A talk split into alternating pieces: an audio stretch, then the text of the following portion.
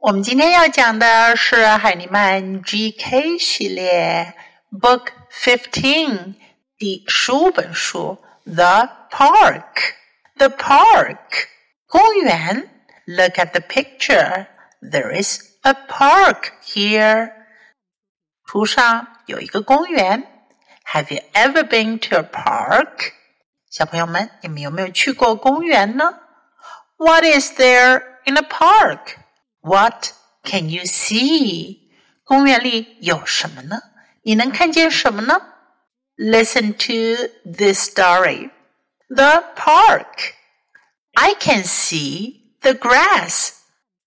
I can see the flowers. I can see the trees. I can see the birds.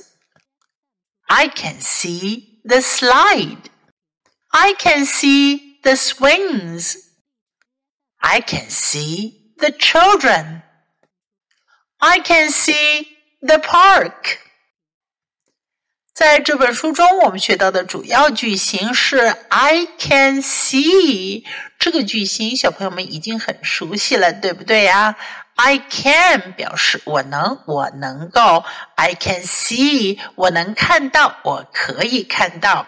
能看到什么呢？What can you see in a park?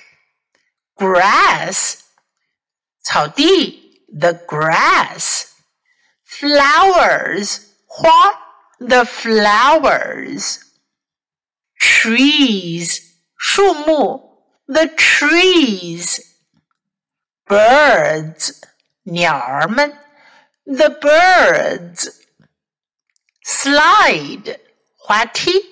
the slide. Swings，秋千，the swings。我们来比较一下，上一页我们看到的是 slide。There is only one slide in the picture。图上只有一个秋千。There is only one slide in the park。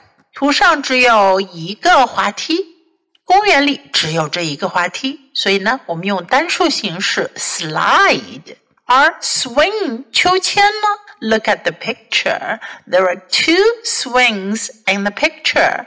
There are two swings in this park. 图上有两个秋千，公园里有两个秋千，所以呢，我们要用复数形式 swings. The swings. The children. Child 是小孩子，children。当你要指一个以上的孩子的时候，你就得用复数形式 children，孩子们，the children。Can you count how many children are there in this picture？在这张图上有几个小朋友呢？There are three children in this picture。在图上有三个小朋友，three children。最后是 the park 公园，I can see the park。好了，我们在学习了这些词汇和 I can see 这个句型之后，Now let's read the book together sentence by sentence. The park. I can see the grass. I can see the flowers. I can see the trees. I can see the birds. I can see the slide. I can see the swings. I can see the children. I can see the park.